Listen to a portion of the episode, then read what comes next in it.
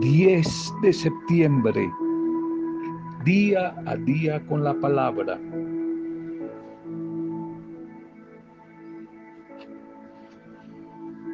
No sigas soñando con felicidad, con triunfo, con éxitos conseguidos de manera mágica, sin esfuerzo, sin trabajo, sin lucha. La felicidad verdadera viene de la comunión o encuentro diario personal con Jesucristo y desde Él de dejarnos mover por su espíritu, a actuar conforme a nuestra fe, conforme a nuestros sueños, desarrollando aquellas cualidades, dones, talentos que el mismo Señor nos ha dado. No basta con desear ser feliz, con desear y anhelar triunfar. Hay que hacer todo lo posible por conseguirlo. Una mujer, un hombre no es más que otro. Si no hace más que otro, decía Miguel de Cervantes Saavedra, si no hace más que el otro, ese es el reto.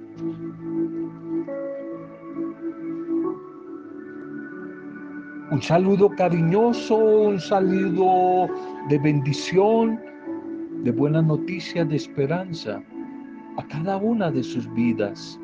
Un saludo y una bendición y por supuesto nuestra oración por cada familia, por cada dificultad que aparece.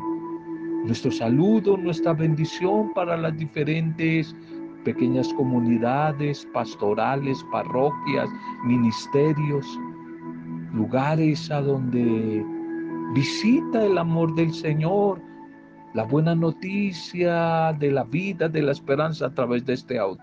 Un saludo para todos los que reciben este audio. Nuestra intercesión por todos los que están atravesando situaciones difíciles, momentos duros.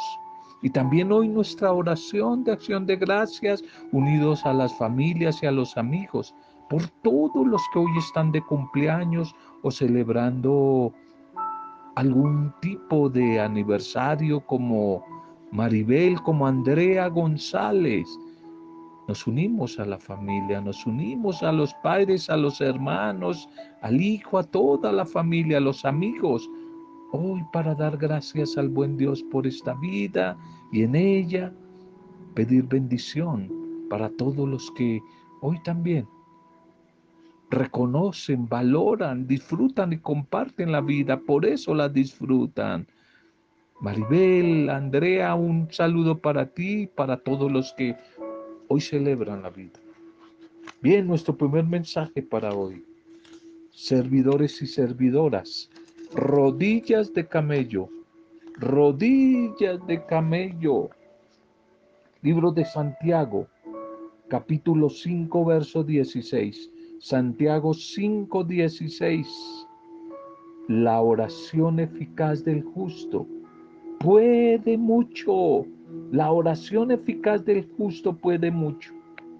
Este Santiago, autor de la carta que lleva su nombre, fue conocido, al igual que el profeta Elías en el Antiguo Testamento, con el apodo o el sobrenombre de rodillas de camello.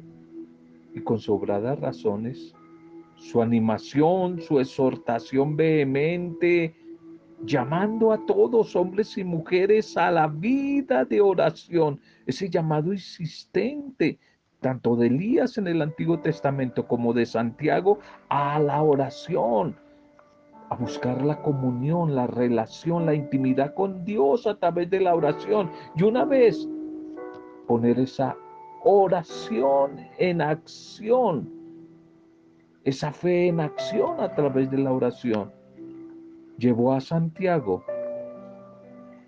a darnos maravillosas instrucciones prácticas y testimonios, ejemplos contundentes del lugar que debe ocupar la oración en la vida del creyente.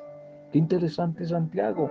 Lo recomiendo, los domingos lo estamos leyendo en la segunda lectura, si le has puesto atención. Léete el libro de Santiago en este mes, el mes de la Biblia, muy interesante. Este Santiago que es muy eh, seguidor, defensor de la oración, pero también de la justicia social. ¿Recuerdan el texto del domingo pasado? Bien, entonces aquí Santiago rodillas de camello, un hombre de mucha oración, y nos invita a orar y él mismo se pregunta, ¿para qué orar? Y él dice, ¿estás afligido? ¿Estás triste? Pues la estrategia es orar, no hay de otra. ¿Te sientes enfermo? Pues llama a los animadores y líderes de la comunidad para que oren por ti. ¿Tienes alguna dificultad o choque, diferencia con algún hermano? Acércate, comparte tu sentir con él y confiesa tu ofensa y ahí viene. Y oren, oren el uno por el otro.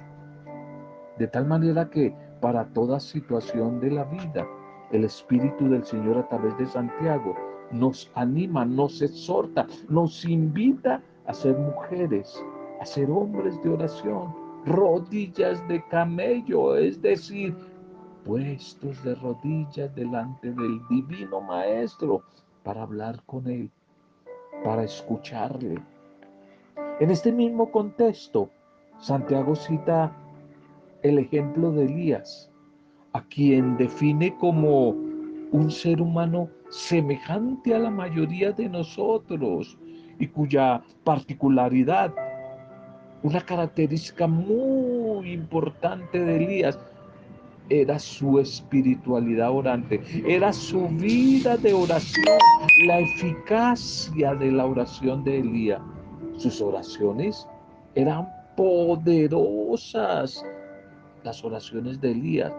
Y eran maravillosas, muy carismáticas, muy movidas desde el poder del Espíritu Santo, tal vez por dos razones. Porque era un hombre justo y porque oraba con fe, oraba con ardor en el corazón, oraba con fervor. Y en respuesta a su oración se produjo una sequía de tres años y medio. Y también por su clamor intercesor a través de la oración se produjo el fin, el fin de la misma sequía. Mujeres y hombres de oración. Tal vez ni a ti ni a mí nos gustaría tener unas rodillas no tan bonitas, no tan atractivas, como las de un camello, ¿cierto? Pero la comparación, la ilustración es muy poderosa en su simbolismo. Que logremos una vida de oración eficaz, viendo siempre a Dios obrar de una forma portentosa en respuesta a nuestra humilde actitud de más que las rodillas, doblar nuestro corazón, nuestro ego, nuestro orgullo y llevar ante Él, ante el buen Dios, todas nuestras peticiones en oración, en clamor, en rogativas, en intercesión, en plegarias. La oración es la herramienta más poderosa que todos tenemos para cambiar situaciones. Si cultivamos una íntima relación, una íntima comunión con el Dios de la vida a través de la fe. La fe porque sin fe no funciona ni la oración, ni el encuentro con la palabra, ni la vida comunitaria, absolutamente nada funciona. Desde la fe como experiencia de vida, como experiencia del amor de Dios, entonces llegamos a la oración, rodillas de camello, a encontrarnos con Él, sabiendo que de antemano ya tenemos bendición. Vamos a tener muchas veces más de lo que llegamos a pedir y a buscar.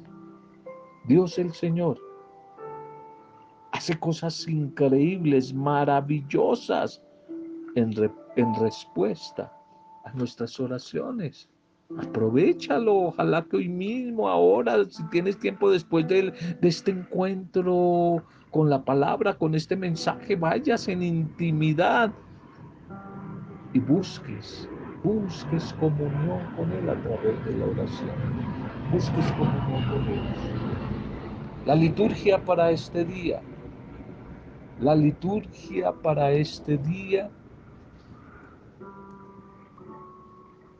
Saca primero la viga que tienes en tu ojo antes de seguirte preocupando por la viga que tiene tu hermano.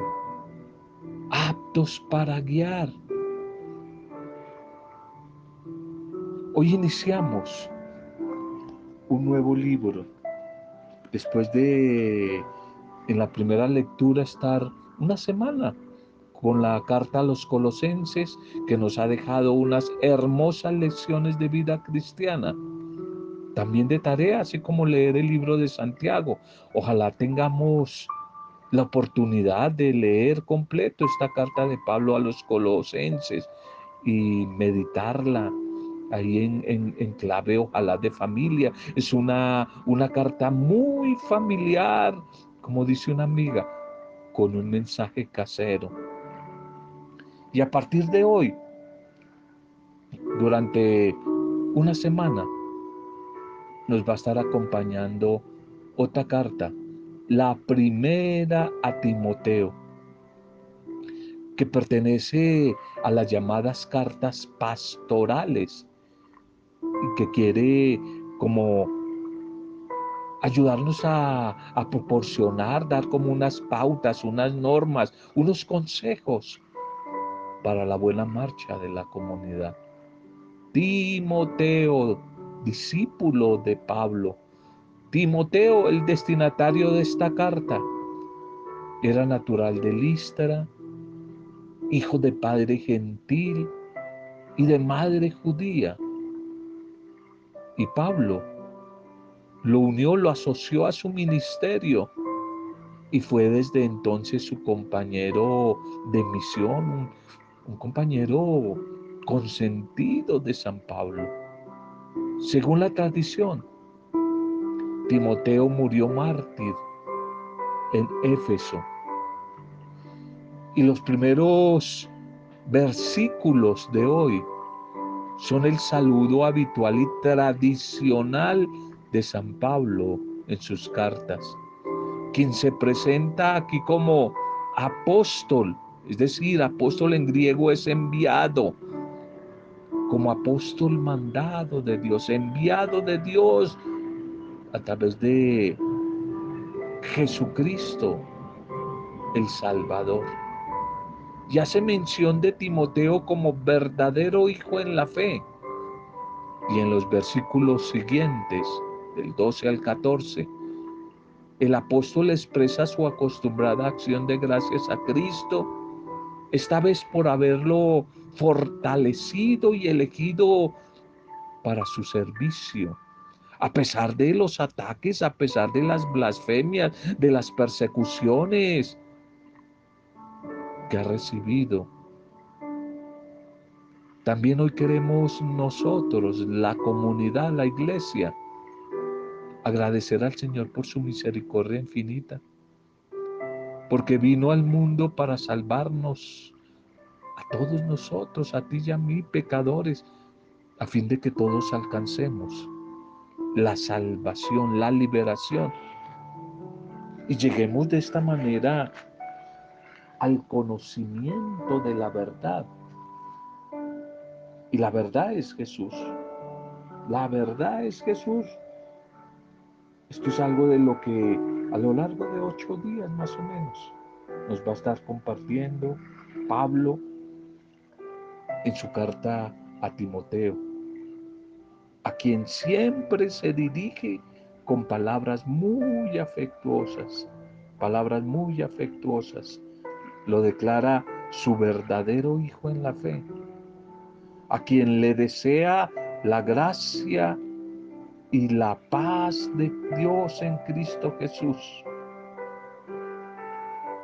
Es interesante que Pablo autoridad en la iglesia reconozca humildemente las fallas, las fallas de sus antepasados y que recuerde que ha habido mucha blasfemia y que ha habido persecución contra él, contra la iglesia, que ha cometido errores también. Las vidas de tantos santos pueden estar llenas de virtudes y milagros. Y pocas veces se atreven sus autores también a reconocer con humildad que muchos de esos que hemos llamado santos también en algún momento metieron las de caminar en su vida. Santo no quiere decir perfecto, no hay ningún perfecto, solo Dios es perfecto. Por eso en la historia de tantos santos, y hoy San Pablo lo quiere notar aquí, quiere recordar las sombras, las sombras, dificultades y debilidades que tiene el apóstol, que tiene el servidor, que tiene la servidora del Señor. Y es que la humildad en la presencia de Dios nos debe hacer a todos humildes, amables en la presencia del prójimo. No sentirnos los superhéroes perfectos ante los demás. ¡Ey, qué error tan grande el que a veces cometemos! creyéndonos que somos mejores que los demás, condenando, exagerando y aterrándonos de las debilidades de los demás. Como necesitamos de humildad. Nos relativiza a nosotros mismos este mensaje de hoy de Pablo a Timoteo. Nos hace recordar nuestra debilidad, nuestras fallas.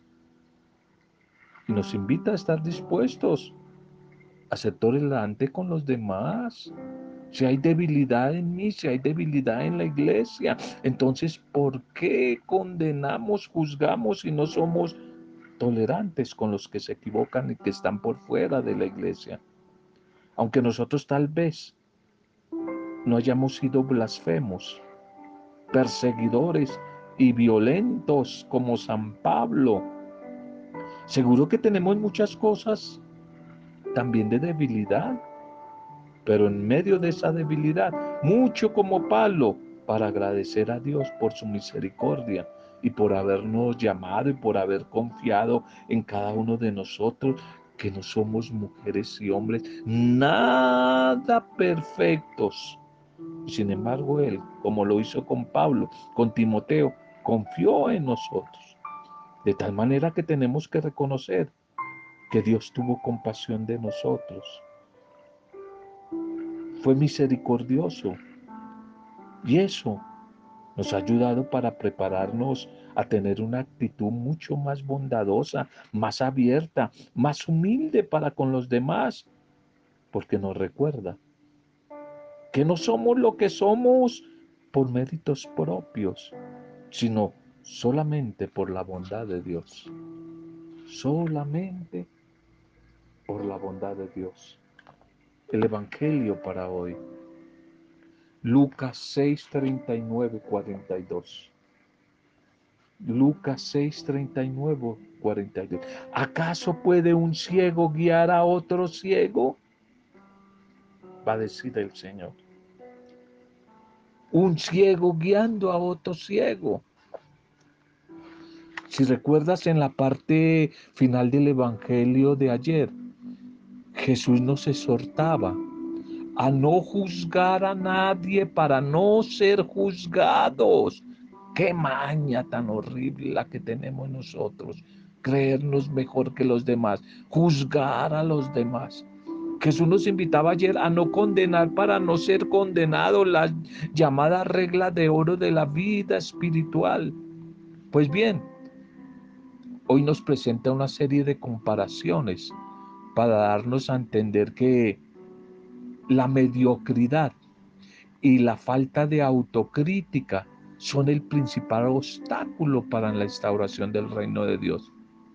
No podemos seguir empeñarnos en querer guiar a otros hacia una mejor vida, hacia la supuesta que no existe perfección, que la Biblia se llama más bien santidad. Santidad no quiere decir perfección, hacia la vivencia de la caridad fraterna. Si antes no somos capaces de reconocer nuestros propios errores, ¿será que, preguntémonos, seremos aptos para guiar a los demás si estoy ciego? Si no reconozco con humildad mi error. ¿Será que no tenemos en nosotros la luz del Evangelio? Entonces, ¿cómo no la picamos? ¿Cómo osamos guiar a otros y corregir a otros? si antes no, no descubierto mi imperfección. Sin duda que vamos a parar todos al abismo. En esta paradoja de la misericordia, la grandeza del pecado que descubre en mí será el mérito ante la misericordia de Dios. ¿Puede un ciego guiar a otro ciego? La continuación, el mensaje de hoy de ese llamado Sermón de la Llanura. Estamos en el capítulo 6 de Lucas. Y como en una analogía con eh, las bienaventuranzas de Mateo, que son Mateo 5, 7, aquí en el capítulo 6 de Lucas se desarrolla no el sermón de la montaña, sino el sermón de la llanura, el sermón del valle, del, del, del plano. Y en este sermón de la llanura de Lucas, el Señor aparece con recomendaciones varias a modo de comparaciones. La de hoy, un ciego no puede guiar a otro ciego, los dos caerán en el hoyo. Un discípulo no puede ser más que su maestro. No tenemos que fijarnos tanto en los defectos de los demás. El caso de hoy. Una viga, una mota, una brisna en el ojo ajeno sino más bien preocuparnos en la viga que hay en nuestro propio ojo. Si no es así, seríamos unos grandes hipócritas. Son recomendaciones en este sermón de la llanura relacionadas siempre con la ley del amor. Esa ley del amor que Jesús el Señor nos daba ayer. El que se tiene por guía debe ver bien. El que quiere pasar de discípulo a maestro, lo mismo. Uno y otro. Si lo único que ven son los defectos, los errores de los demás y no los propios, más mal les irá en la vida, en su trabajo, en su ministerio y para todos la cosa no irá por buen camino. Lo de ver la mota en el ojo ajeno y no ver la viga en el propio era un dicho muy común entre los judíos de, de la época de Jesús. Qué fácilmente seguimos viendo los defectos de nuestros hermanos. Y qué capacidad tenemos de tapar esconder, disimular los nuestros. Eso es lo que se llama la hipocresía. Por eso se nos ocurre hacer de guías de otros cuando lo que necesitamos orientación y guía somos nosotros mismos. Y a veces queremos hacer de maestros también. Cuando no hemos acabado de aprender, cuando ni siquiera nos hemos hecho discípulos y ya queremos ser maestros y saber más que el maestro. Y nos metemos a dar consejos y a corregir a otros cuando todavía no hemos sido capaces de enfrentarnos sinceramente con nuestros propios fallos, arreglar nuestra vida y queremos arreglar la vida de los demás. Arreglar la vida de los demás.